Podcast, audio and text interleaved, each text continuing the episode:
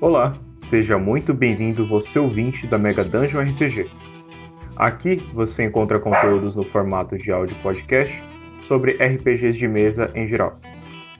Hoje vamos falar um pouco sobre o que é um mestre narrador de RPG e o básico que você precisa de informação para começar ou se tornar ser um mestre de RPG. Então, se você estiver nos ouvindo pelo YouTube, se inscreve, deixe o seu gostei que é muito importante para nós. Compartilhe com os amigos que gostam ou que futuramente possam gostar de RPG. Você também pode ouvir a Mega Dungeon no Spotify, Google Podcast, no Anchor Podcasts ou em outro agregador de podcast de sua preferência. Bem, hoje vamos falar né, sobre mestres de RPG, né, uma figura que é muito importante, que é presente em muitos, é, ou se não todos, os jogos de RPG que nós temos na atualidade, né? E, bem, uh, o mestre, é, muitas pessoas não sabem que é o mestre do RPG. Ele basicamente é a pessoa é, que guia o, a narrativa com os personagens e monta obstáculos da história, é responsável pelo, por criar os NPCs vilões, os inimigos, coisas assim. É, o mestre ele tem um papel muito importante e sem ele basicamente não tem como é, rodar um jogo, não tem como ter um RPG precisa de um narrador e isso é fundamental para um jogo de RPG.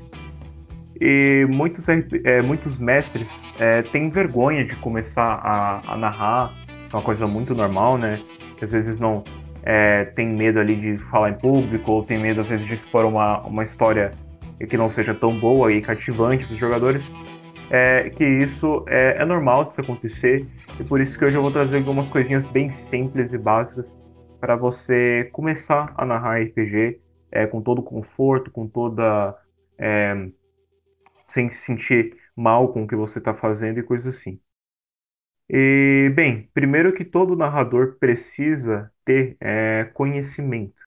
Né? Você ter o conhecimento do seu sistema, sistema que você está usando, conhecimento dos seus jogadores. Você precisa ter tudo isso em mente é, para não travar a mesa, não deixar aquela crônica travada. Então você, primeiro, né, como é, é de praxe, você e seu grupo precisam de um sistema. Nada mais é do que um conjunto de regras que melhor traduz uma narrativa. Como assim conjunto de regras? Vocês estão jogando um RPG, um, um jogo narrativo, é um jogo narrativo, é uma narrativa que precisa de mecânicas, precisa de regras. Jogo. E e isso é, a gente começa com todos esse, esses pontos de que você precisa ter conhecimento do sistema que você está trabalhando. Né? Você precisa saber é, que dados você vai usar, você precisa saber que tipo de cenário é, você está é, encaixando seus jogadores. Conhecimento é essencial para o mestre. Às vezes você está ali na euforia de narrar, é, ler o sistema, é, mas não tem 100% de domínio, coisa assim.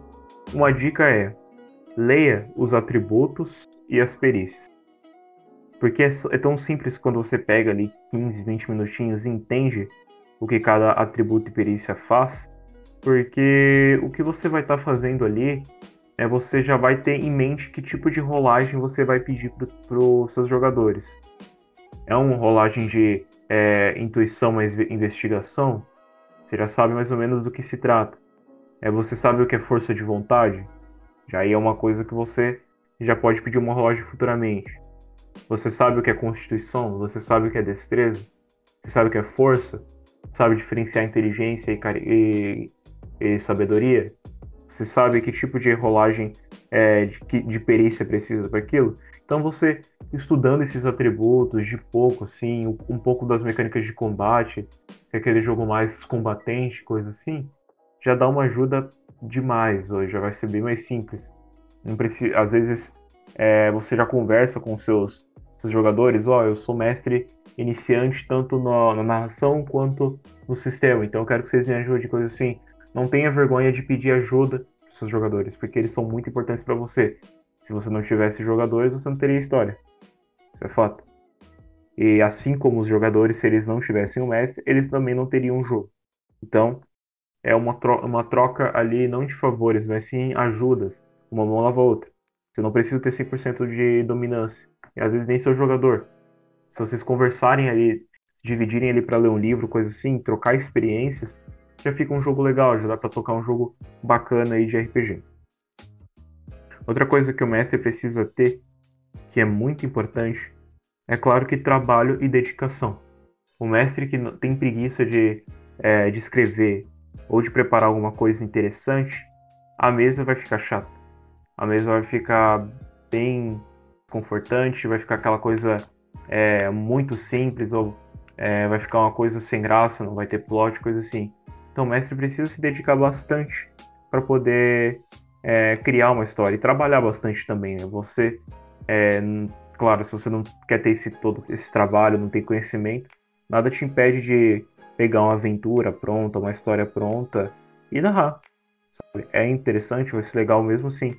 Porém, se você quer fazer uma coisa do zero, se você quer criar um mundo próprio, se você quer criar um, é, uma história X, é, NPCs X, desse que eles se comportam dessa maneira, você vai precisar de dedicação e trabalho. Você vai precisar sentar um tempo, organizar um tempo para você e ir ali escrevendo o que tem que escrever. Você tem que preparar o que você tem que preparar para deixar tudo bem certo, deixar tudo bem é, organizadinho, né? E isso é muito importante para o narrador. Você também se organizar, saber se organizar e ter o seu tempo para para narrar, tem, tem tempo para tudo, né? Tempo para narrar, tempo para você escrever e coisas assim. Então, trabalho e dedicação é muito importante para todos os mestres. Terceiro tópico é você saber que é, você não é uma máquina, você não joga contra os jogadores. Tem muitos jogadores e mestres também que vão começar agora a jogar RPG, né? Porque tem, tem muitos que, que acham que é, o melhor é jogar, é jogar como jogador, né? Quem começa a jogar RPG geralmente tenta primeiro como jogador. A mai... e bem mais tarde se torna narrador ou acha que narrar, narrar não é para ele, já narrou uma vez e não, não gostou muito, se sentiu desconfortável. E isso é uma visão que muitos têm de que o mestre ele é uma máquina, ele é o, o computador ali, ele é, é, é o, ele é o NPC. É, Para deixar uma comparação um pouco mais clara, um pouco mais simples, é, imagine um jogo que você coloca no seu computador, liga o computador e joga. Você coloca ali no seu videogame e joga. O mestre, tem muitas pessoas que veem o mestre como aquilo. É você coloca um CD ou instala um jogo, baixa um jogo e começa a jogar ali sem parar, sabe? Não é assim que o mestre funciona. O mestre não é um computador e ele não é uma máquina. O mestre também é um jogador. E ele faz parte, ele é importante para essa trama. Então, é, o mestre você também tem que saber que você não joga contra os jogadores. Você também é um jogador, você joga com eles. A única diferença é que você cria o mundo, prepara a história e prepara o, o jogo e toda a diversão. E tá, aí você pergunta, tá, mas por que que o, o mestre é, ele faz isso, ele que tem que preparar coisa assim? É, o mestre não se diverte, ele, ele, ele tá ali criando um jogo, ele tá ali criando um desafio, ele sempre vai perder os monstros dele, coisa assim. O mestre não se diverte. A diversão do mestre não é em matar os jogadores, não é fazer os personagens sofrerem, coisa assim. É, para mim, na minha opinião, na minha concepção de mundo, a melhor coisa de um narrador é, é você contar uma história e ver quanto tempo ela fica na boca dos jogadores sabe? O quanto tempo aquela história ela é marcante para os jogadores. É, é satisfatório você estar tá jogando e alguém fala: Nossa, lembra daquela campanha que, os, que o mestrou? Que nossa, foi irada, que não sei o que. Putz, aquilo lá foi acho que uma das melhores campanhas. Pô, lembra daquela cena? Né, o guerreiro chegando ali com a espada, pulando e decepando o dragão e coisa assim. Essa que é, é a parte legal de você ser um mestre. É você ter essa visão de passar essa sua visão, passar o teu conhecimento, passar a sua diversão, é, e se divertir também para os jogadores que a história fique na boca deles para sempre. É aquela coisa, não, não homens moriar, não morrerei completamente enquanto minha história não estiver na boca dos outros, na boca dos mais dos bardos ou dos, dos jogadores e coisas assim. E é isso que é a diversão do mestre, na minha opinião, né? Mestre também é aquele cara que ajuda, é aquele cara que cria uma história cativante. É você ter reconhecimento de que você é um bom narrador, que você é um bom contador de histórias, né? E uma coisa que o mestre também ele é, ele é um juiz de um jogo. O mestre ele que prepara o jogo é, e além dessa preparação, estruturação da campanha, né, tem um episódio 6 aí da Mega Dungeon, se você quiser dar uma, uma voltada. O episódio 6 a gente fala um pouco sobre estruturamento de campanha, uma coisa bem simples, mas umas, umas dicas, uns pontos legais para você usar. É, o mestre é o juiz do jogo nesse quesito, porque é ele que vai sempre dar a palavra final. Se o jogador faz aquilo ou não, se ele cria aquele personagem é, é coerente para a história ou não, coisa assim. Você que vai ditar as regras. É, um ponto que é interessante é, colocar é que se você esquece das regras como é, mestre, é, não tenha medo disso. Não tenha medo de é, ah, a crônica vai travar por causa de uma regra e coisa assim. Não, não se preocupa com isso. Prioriza a narrativa. Deixa a narrativa em primeiro lugar. A narrativa é mais importante. Então coloca ela ali em destaque. Sistema? Tá, deixa rolar. Passou uma regra, ah, não lembro como que dado que tem que usar para é, minerar essa pedra aqui, destruir isso aqui, tirar esse, esse diamante daqui cravado. Não lembra a regra? Não para o jogo pra, pra abrir livro e coisa assim. Porque isso é, às vezes, quando você abre um livro e coisa assim, aí já começa. Até você procurar, às vezes o jogador já perde o foco da mesa, entre muito off-top e coisa assim, e vai atrapalhar bastante a história, vai é, parar, é, vai tirar aquele clima da história, né? Então, quando você esquecer de uma regra ou outra, deixa de lado, espera passar o tempo, depois que acabar a sessão, um outro dia para a próxima sessão você abre o livro aí e lembra, ó oh, jogador, lembra da, daquela aquela cena?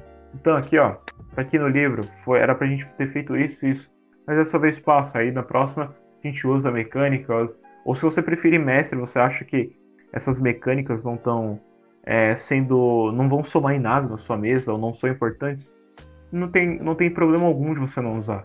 Eu, por exemplo, nas minhas mesas, eu não gosto muito das mecânicas de persuasão do DD, por exemplo. Porque às vezes é, o jogador pensa assim: ah, eu tenho um bônus super alto de carisma, é, mestre, vou tentar convencer esse guarda a deixar eu passar. Aí eu, ele vai lá e rola o dado, tira um 20 no natural, pô, perfeito, aquele bônus de mais 5, então 25, coisa assim. E ele manda pro mestre, pro, pro guarda no roleplay, olha só, amigo, tá vendendo, tem uma barraca de pastel ali, ali na esquina que tá dando pastel de graça. Pô, sabe, o, o guarda não, não ia ser idiota, né? Fazer, assim, sentido algum que o guarda ia deixar parar de fazer o serviço dele ali, parar de fazer o serviço dele ali para poder simplesmente e comprar pastéis, sabe? Não faz sentido, são coisas que não são coerentes. Então, é, se você acha que é, é, tem certa mecânica de um jogo que não vai somar em nada, não vai ser interessante ali para sua mesa, não tenha medo, vergonha alguma de tirar aquilo lá. Ou se é algo que vai quebrar a sua mesa, né? Como é, mecânica, é, o pessoal que gosta, jogadores muitos os power players, né? A gente tem um, um episódio aqui no Dungeon Cast de Power Player também, se você quiser dar uma olhada. Se você acha que os combos, coisas ali vai quebrar sua mesa, você pode falar, ó, não quero isso, isso aqui não vai rolar e coisas assim. Sabe? É, só, é para você sempre se sentir confortável. O mestre, voltando ao tópico, o mestre não é um robô, ele não é a máquina, ele não joga contra. Ele também tem que ele é um ser humano, ele também é um jogador, ele tem que ser muito respeitado ali dentro da mesa. E você tem que mostrar para seus jogadores esse respeito. Entende?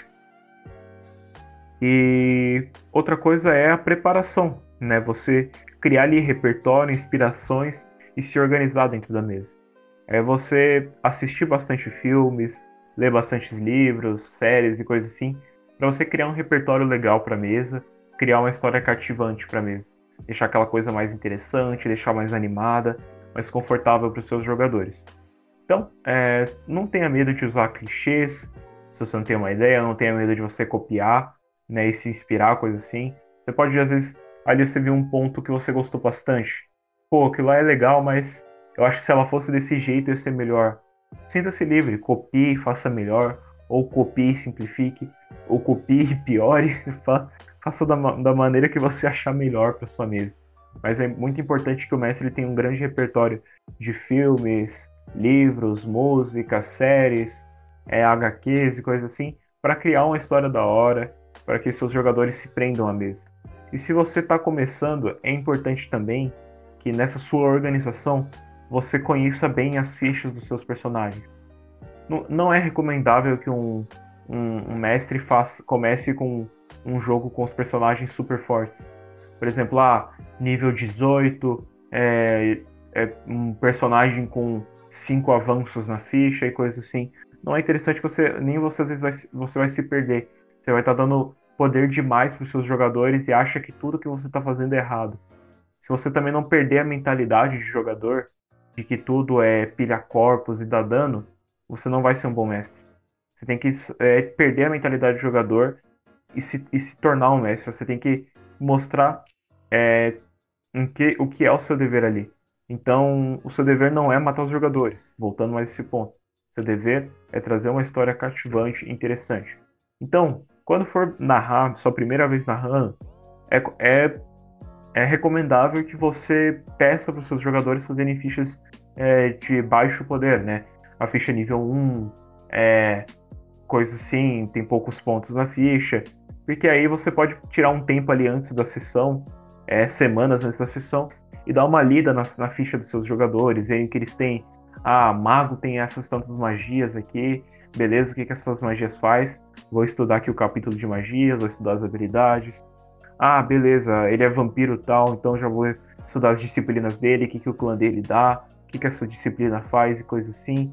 E encaixar com a história, ah, que lore, qual que é a lore do personagem, qual que é a lore do clã dele, ou é, é, o que, que a classe dele preserva, a raça dele é no mundo e coisas assim.